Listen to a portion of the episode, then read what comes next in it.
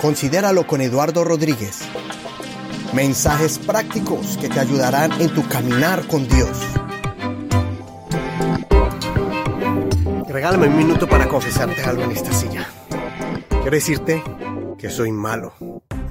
Y pienso que puedo ser la persona más mala que pueda cometer los grandes crímenes más grandes que jamás han habido en la tierra. Tengo la capacidad. ¿Sabes por qué? Porque el Señor dijo que Él miró a la tierra y no miró a ni uno solo bueno. Todos se han corrompido, no hay justo ni siquiera uno.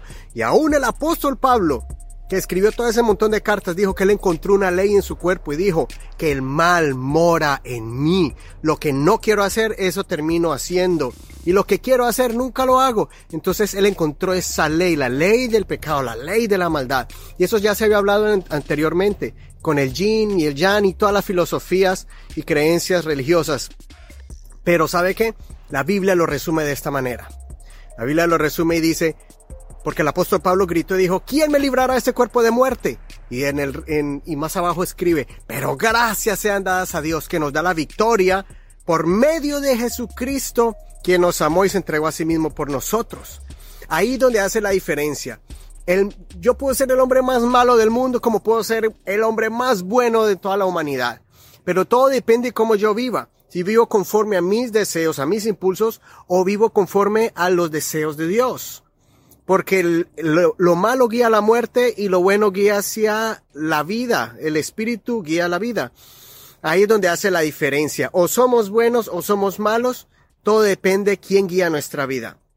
El mal está aquí, pero ¿de dónde vienen todos los malos deseos? Salen del corazón, de los deseos, de los pensamientos, los adulterios, las fornicaciones, las mentiras, el engaño, todo sale del corazón, porque nuestro cuerpo, nuestra vida está inclinada al mal nuestra, nuestra naturaleza. Pero entonces ahí donde tenemos que permitir que la naturaleza divina entre nosotros, ahí donde hace la diferencia. Porque nadie puede ser bueno si no es controlado por el Espíritu de Dios. Y cuando el Espíritu de Dios toma control de uno, entonces empiezan los frutos. ¿Cómo empiezan los frutos? El amor, gozo, paz, paciencia, benignidad, bondad, ser buena gente, actos de caridad, actos de bondad, actos de perdón, actos de justicia, fe, mansedumbre, templanza, dominio propio, todo eso viene cuando el Espíritu de Dios empieza a tomar control de nuestras vidas. Entonces, ¿cuál es el juego aquí o cuál es el reto? El reto es permitir que el Espíritu de Dios nos guíe constantemente porque hay días difíciles y entonces donde uno se descuida y empieza a permitir que esa naturaleza salga. Y no puede decir, bueno, hoy voy a ser un poquito malo porque ayer fui muy bueno. No sirve así. ¿Quién controla y señorea nuestras vidas?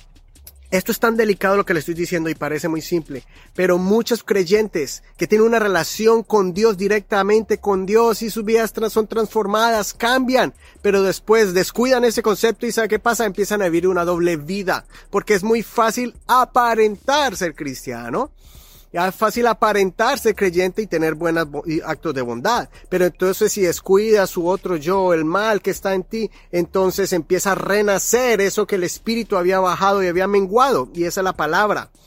El espíritu mengua la maldad al punto donde ya no se ve y no hay rastros de ella. Pero el problema es cuando empezamos a vivir esa doble vida. El apóstol Pedro cayó en eso. Por eso no estoy aquí para condenarte, porque aún los apóstoles cayeron en eso. El apóstol Pedro estaba un día diciendo, bueno, a los, a los judíos, hay que guardar más la ley antigua de Moisés. Y a los no judíos iba allá y les decía, no, estamos libres en Cristo, la ley no se aplica a ustedes, eso es a los judíos, no a ustedes que no son judíos. Más bien, estas son las leyes que tienen que guardar o estas son el camino que tienen que guardar. Y Pablo lo mira y le dice, venga para acá, Pedro. Eso que tú estás haciendo, esa mala actitud se llama hipocresía. Fíjese que Pedro no, no había caído en cuenta en eso, pero Pablo lo llamó y, le, y lo reprendió. Pedro aceptó la reprensión y transformó esa mala actitud. ¿Sí ve? Cosas tan pequeñas que parecen inocentes, no parecen, ah, es que Pedro no, Pedro no mató a nadie, Pedro no robó a nadie, no. Pero está teniendo una actitud que no es de un cristiano que no es de una persona seguidora del Señor. Y fácil, lo corrigió. Así tenemos que hacer nosotros. En vez de pretender agradar a todo el mundo o estar, oh, ¿qué, van a pensar de mí? No, sé cómo tú eres. Si alguien te dice, hey, eso no es correcto, pues corrígelo, porque ninguno es perfecto. Es más, todos queremos ir hacia la perfección, pero nadie puede levantar la mano ahora y decir, Eduardo, yo soy un ser perfecto. ¿Sabe por qué? Porque no hay bueno ni uno. Pero vamos hacia el camino de la perfección. Y Pablo da una advertencia al que piensa estar firme, mire, mire, ojo, tenga atención, mire que no caiga. Porque el que se piensa estar perfecto está a punto de caer. Así que tenemos que estar siempre alertas, con los ojos abiertos. Como dijo el apóstol Pablo, ¿qué hay que hacer? Cada día muero. Cada día es un dolor de sacrificar una mala actitud, de orgullo, de falsedad, una actitud de resentimiento, de odio por alguien. Esas son las cosas que más nos afectan a nosotros. Usted puede decir, yo no mato, yo no robo, yo no estafo, pero sí podemos estar haciendo cosas del mismo nivel, pero que para nosotros no parecen tan malas. Así que considera lo que te digo, Dios te entendimiento en todo. Sí, soy muy malo, pero no quiero permitir que mi maldad siga adelante. Quiero que el Espíritu de Dios tome control de mí para ser una persona que agrada a Dios. Así que te corresponde a ti, a mí, cómo queremos vivir. Chao.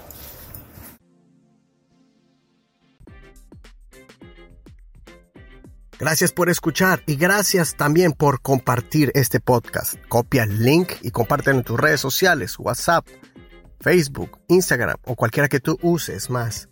Recuerda que nuestra página de Facebook es facebook.com. Raya inclinada, considéralo. Así nomás, búsquelo como considéralo. Suscríbase, dele like y por favor, Síguenos para que no te pierdas ninguno de estos episodios que levantan y fortalecen el alma, la mente y el corazón y también te restaurará tu relación con Dios y con tu prójimo. Recuerda también que puedes escuchar este podcast en cualquier plataforma de música. Puedes escucharla en Spotify, en Apple Podcast o Google Play. Baja estas aplicaciones y allí podrás escucharlo y también seguir este tu podcast favorito. También lo puedes escuchar en otras plataformas como iVoox, Castbox, TuneIn y Player FM y muchas otras más.